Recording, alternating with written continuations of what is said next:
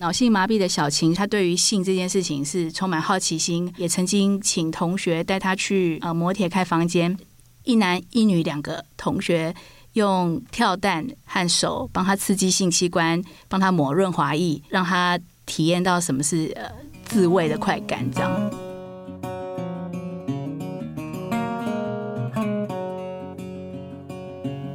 一样米养百样人。这世界有多少人，就有多少种不同的生命故事。有人在他们的孤单里安顿了自己的寂寞，有人在他们的荣耀里确认了自己的梦想，有人在他们的勇气里找到了自己的力量。我们或许可以把他人的故事当成镜子，看清楚我们本来的面目。各位听众，大家好，我是《镜周刊》人物组的副总编辑，也是《镜像人间》节目主持人王景华。在这个节目里，每一集我会邀请一位人物记者，为我们分享他们采访各种大小人物的经验，让大家理解他们究竟是如何挖掘题材、如何采访、如何观察、如何说个好故事。今天我们节目邀请到《镜周刊》人物组的记者陈涵谦。呃，韩谦，请先跟我们的听众打声招呼。各位听众朋友，大家好，我是陈韩谦。我跟各位介绍一下，韩谦是很资深的人物记者。之前呢，他在一周刊人物组工作了八年，呃，现在来到镜周刊，呃，曾经制作一个很大的专题去探讨障碍者的情欲故事。他采访了三位不同年龄、不同性别和性倾向的障碍者，听他们分享性的美好还有挫败的经验。呃，这篇报道呢，曾经入围二零一八年的全球性别影响力大奖，非常的受到瞩目。呃，韩谦，你跟我们听众朋友分享一下，当初怎么会想要采访制作这样一个题目？呃，是二零一四年的时候，我去采访火车性爱趴的主办人蔡玉玲，当时有很多的性权团体在声援他。有一场记者会是国内的性权运动老前辈何春蕊老师主持的。我注意到，竟然有一个轮椅人也来了，在旁边默默的表达支持。他告诉我，性权是基本的人权，身障者的性权更是经常被忽略的，所以他来声援蔡玉玲。当时我也跟大家一样，只知道身障者需要无障碍环境，需要教育、工作、医疗和照护，这些都是让他们活下去的重要议题。我从来没有想到过，身障者跟我们一样是有性欲，也需要亲密关系。所以那一次让我印象非常深刻。不管是不是生障啊，除了活下去这个议题之外，我们还要活得有幸福感。性和亲密感的确是蛮重要的议题哦。那韩青有什么可以跟我们继续分享的吗？呃，我很好奇，也很想了解他们。那刚好守天使这样一个特别的性权团体在那个时候成立，二零一五年开始陆续受到关注和报道。当时社会还站在一个比较猎奇。窥探的角度，呃，大家都想知道守天使到底怎么搞的，接受服务的身障者又是怎么样接受服务？大家都充满了意淫的想象。网络上有人留言说：“我脑残也可以申请守天使吗？有没有口天使啊？”当成笑话一样看待。因此，有了机会之后，我做了一篇人物专题，采访了守天使的发起人，提供性服务的守天使。以及接受服务的生长者，对他们就有了比较深入的理解。去年守天使再度发起大游行，诉求障碍者需要性。其实除了性冲动之外，生长者对于亲密关系的渴望和阻碍，才是真正核心的部分。因此，我采访了几位生长者，写他们的故事。网络上的酸民真的很多，那些恶意的留言真的很伤人。那你当初是怎么找到这些受访者的啊？呃，四个受访者，其中一个是做守天使专题的时候认识的刘于记，他是重度肌肉萎缩症患者。我一直有在关注他的脸书，发现他太太生下儿子之后，他陷入了忧郁状态，常常在脸书上面发抱怨文。那一样要照顾小朋友的我，就很想知道他家发生了什么事，是不是和我家一样？我自己也是哦。进入婚姻之后，有了孩子之后的教养分工，我想对一般家庭来说都很不容易。那对这些重度障碍者的家庭来讲，势必是很大的考验。是，所以呃，我就先采访了他。那另两位受访者一位是脑性麻痹的小晴，谈的是他怎么样渴望恋爱，以及他偷偷进行了一些父母不允许的性冒险。那小儿麻痹的雅文，呃，是一个中年的女性，谈她的一夜情。两位都是请手天使协助介绍的。对于接受主流媒体的采访，他们通常比较谨慎，主要也是保护当事人跟他们的家人。他们得衡量这些私密的故事，为了要让社会理解身障者，他们可以曝光，或是曝光到什么程度。那最后一位是一个男同志，没谈过恋爱，没有性经验，是一个很会读书，但是很很害羞的草食男。我跟着去肾脏大游行，跟他边走边聊，也写了一小篇他的故事，要让读者知道，其实大部分的肾脏者都还是相当封闭和克制自己的情欲。呃，我自己读韩谦的报道的时候，印象特别深刻的是，这些身障者在谈自己的性经验的时候，态度都非常的大方，好明朗。那呃，你自己可不可以跟我们的听众分享一下一个最触动你的故事？我采访脑性麻痹的小晴时，呃，特别感觉不舍，因为她才二十三岁，是早产导致脑伤，她的障碍情况很严重。身上要穿很厚重的护护具保护他的脊椎，他整个人几乎不能动，轮椅坐久了就会往下滑，他也无法把自己搬回舒服的姿势。那他说话的时候非常吃力，上气不接下气，头部还不由自主的往后仰着，两只手呃扭曲着在空中不停的挥舞。在那种情况下，我感觉他说的每一句话都是拼命挣扎着发出来的，好像是一种。从心底发出的对这个世界的抗议，呃，是一种很痛苦的生命的呐喊啊，一点情色的感觉都没有。坦白说，听他讲了十分钟之后，我就忍不住哭了。真的，我感在现场就哭了。是我感觉这样的生命实在太艰难、太残酷了。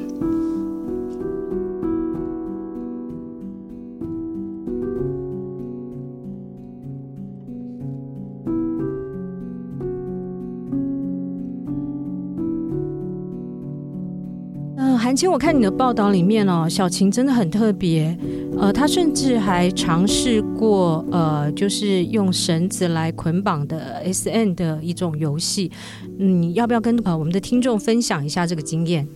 呃，起先是他跟神符师。呃，约定了要做跟障碍者有关的绳符。绳符，呃，要跟各位听众朋友介绍一下，其实它就是用绳子呃绑住人，然后用这方式来达到性的愉悦的一种活动哦。那他跟神符师约好了两个去去一对一的绳符活动，这样，因为他的神符师在活动结束之后忘了帮他把。内衣的背扣扣起来，所以就被家人发现了。小琴是跟我说，她在这个神服的过程里面，虽然是呃，就是衣服被解开了，但是并没有进行性交。那她在这个整个神服过程里头，感觉到神服师跟她之间的互动是非常亲密，并且照顾她的感觉。呃，因为常常在一直在问她说，感觉怎么样，舒不舒服，会不会痛？那呃，这个绳子接触在皮肤上也带给他一种快感哦，所以他跟我说，这整个过程让他感觉好像性高潮这样子。嗯、那呃，但是因为他的胸罩被扣忘记扣回去了，那他自己是没有办法穿脱内衣的，所以回到家之后就被父母发现，认为呃这个女儿肯定是被人诱奸了，所以就父母就崩溃了，不停的追问他说：“你的处女膜该不会被人家弄破了吧？”那也落下狠话说，如果你跟人家发生性关系，就要把他赶出去，送到男的那边。所以他就不敢再挑战父母的底线。但是他对于性这件事情是充满好奇心，也曾经请同学带他去呃摩铁开房间，一男一女两个同学用跳蛋和手帮他刺激性器官，帮他抹润滑液，让他体验到什么是呃自慰的快感，这样。嗯，我我的确哦，看到其中一个段落的时候，感觉特别难受。就是小晴跟她的父母说自己对男女都有兴趣，父母却没有任何反应，而且意思就是、呃，反正你这辈子也不会有对象。我觉得这很像是一般人对身障者的态度。如果你是身障者，好像日常生活无余，就应该谢天谢地了。做爱这件事情，等你下辈子投胎或变成一个正常人再说。那呃，是不是可以请韩谦跟我们听众分享一下小晴和她父母之间的拉扯？小晴的父母是一般的传统父母，最焦虑的就是怎么样让重度障碍的女儿将来可以独立生存，不用再依依靠父母。所以他们只希望他好好读书，考上好大学，毕业之后去考公家机关，其他的任何事情都不重要。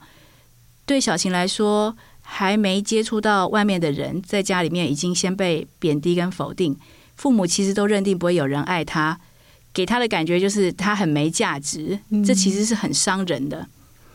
那其实作为一个妈妈，我也可以体会小晴父母的心情，他们对女儿的婚姻。爱情这些事情完全不抱希望，他们也很害怕女儿如果去追求爱情被拒绝的时候，难免受伤害。那当然，他们也是非常保守，他们的观念里面，女生跟人上床就是吃亏跟被玷污。那他们更怕怀孕了怎么办？但是为了女儿，呃，我在采访的时候也感受到他们努力的在改变自己的想法。嗯，怎么说？举例来说，我们第一次采访是约在同志咨询热线这个他们的办公室。嗯，其实小晴的妈妈只要 Google 一下，就会知道同志咨询热线是从事同志运动、从事性权倡议的团体。这个采访绝对不会像是伊甸基金会这样的公益路线啊。那采访的当时，小晴的妈妈跟我们打完招呼，采访完了以后就赶快推着女儿走了，她没有留在现场，她也没有问我。你们是哪一家媒体啊？你们要采访什么主题啊？就当做不知道。再来，他在旁边吗？采访的时候？呃，采访的时候没有，他就是送他来，嗯、然后接他走，那人就不在现场了。这样，那我想他是因为很尴尬，不晓得怎么面对这些事情，就呃采取一种妥协但是逃避的态度。嗯嗯。那再来，小晴去参加生障者大游行的时候，也是爸爸推他的轮椅送他去的。那集合的地点有一大堆旗子，上面写的标语都很露骨，呃，写了一些，比如说“我是人，我要做爱”，谁说障碍者没有欲望？干，大概类似这一种。如果说父母不知道他在干什么，呃，不不知道他的女儿关心跟追求的是什么，我想是不可能的。嗯，是。但，但是这些对性的态度，对。这一对五十多岁的父母来说，其实冲突太大了。所以，这个小琴虽然觉得他的父母是保守又顽固，其实，呃，他父母也跟他一样，努力的在摆脱我们传统的想法里头对性的前置跟框架。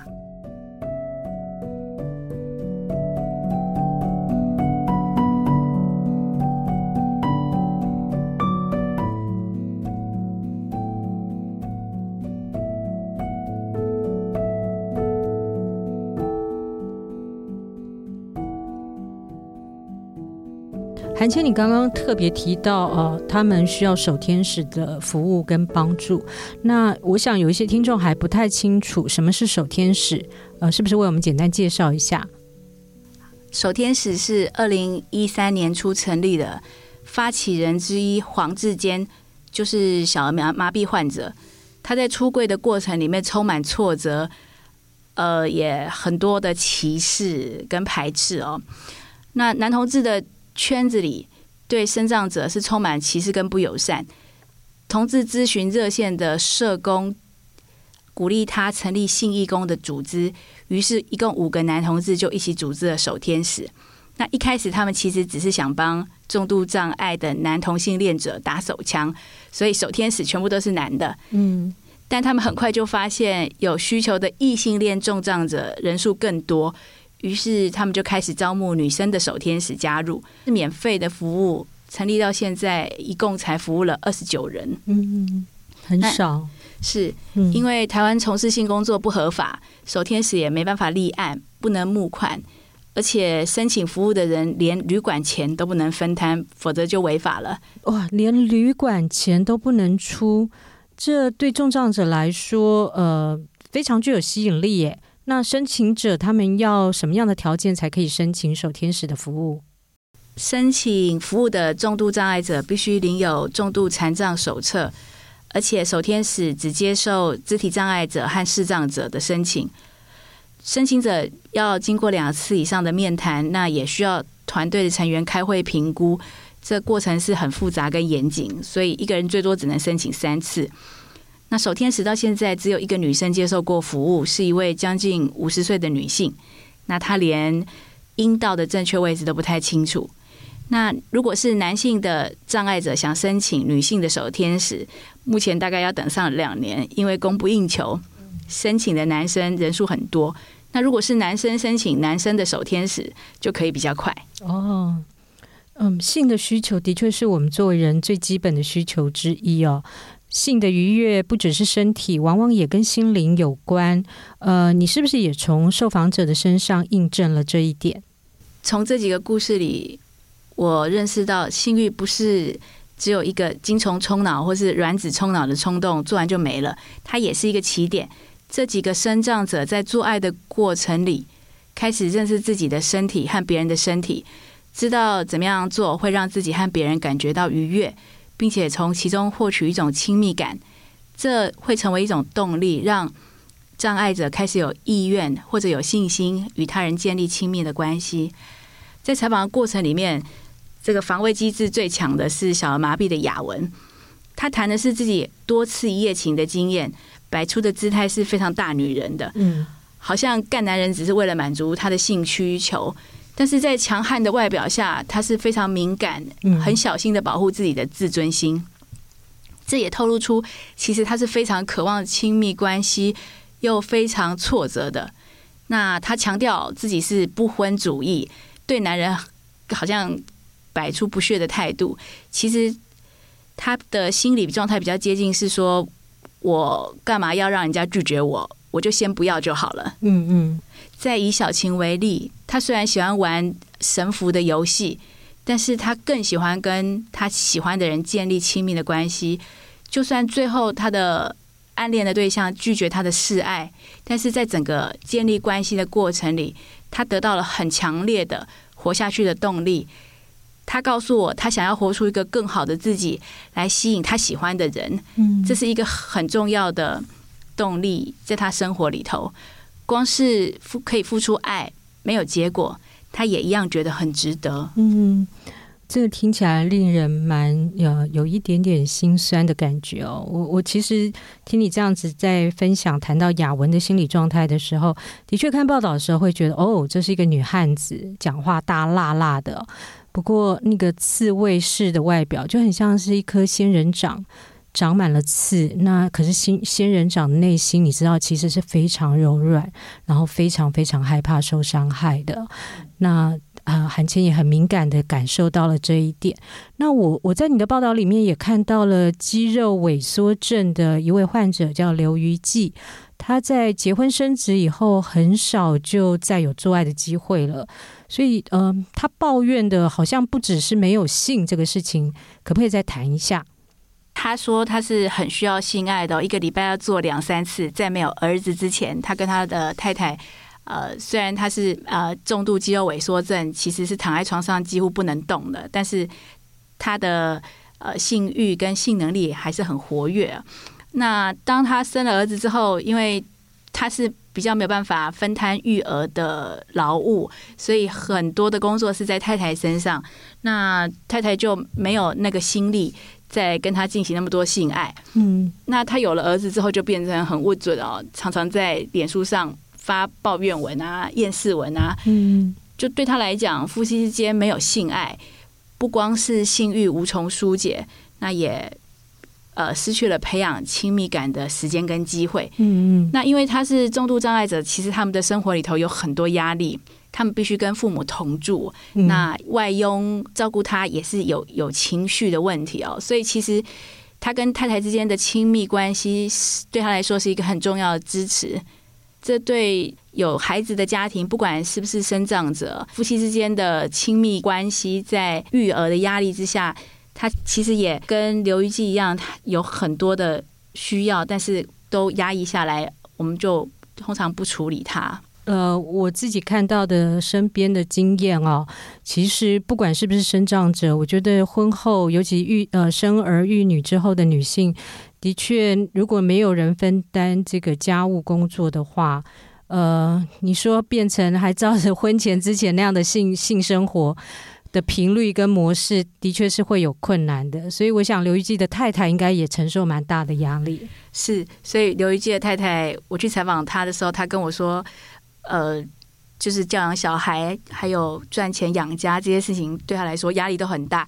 那当他的先生一直在跟他呃要求要性爱啊，要亲密感的时候，他觉得他是精虫充脑，没有责任感。嗯、但是因为夫妻之间，呃，如果天天都为这样的事情争执的话，那大概什么事都不用做了。所以他说，他就不回应他，他先生就随便他讲，因为反正他也讲不赢他这样。嗯。情欲的故事之外呢，你也采访了一位草食障碍者，那是一位尚未出柜、没有任何恋爱还有性经验的男同志。那透过这个故事，你想凸显的又是什么？呃，其实我是想要从这个草食男的故事里面，让读者知道，这个社会对身障者的压抑和忽视到了一种程度，是当事人自己也不知道自己在压抑的。那这个受访者，他是因为天生的颈椎移位造成下肢无力，平常需要坐轮椅。那从小他是父母师长眼中的乖宝宝，用功读书，是国立大学的研究生。那但是因为他从小身体不方便，好像是别人眼中的负担，所以他就是很努力的符合别人的指令，要乖，要听话，好好读书才有前途。那我会发现他是在压抑，是因为他告诉我，呃，他当了守天使的义工之后，听了伙伴们说了许多性的冒险故事，他感觉好惊喜又好羡慕。心里想说：“我为什么过得这么平淡？”原来他是很羡慕的，嗯，但是但是叫他去追求、去性解放一下，他也是不敢的。嗯，了解，谢谢韩谦哦。性这个事情在台湾好像一直是一个不太能。正大光明去谈论的事情，那大部分的人呢，不是避而不谈，就是消极的谈，或戴着有色眼镜去谈。那透过韩谦的报道，我们知道，身障者对于亲密关系的追求和渴望，其实和我们并没有什么不同。身障人士一样是人，一样想要被触摸、被呵护、被爱抚的欲望，并不会因为生理限制而短少。嗯。我想，我们应该正视这样的需求，甚至应该透过讨论去建立一个合法完善的机制。今天，谢谢韩谦，也谢谢各位听众的收听。下周同一时间，我们继续来听人物记者为我们说故事。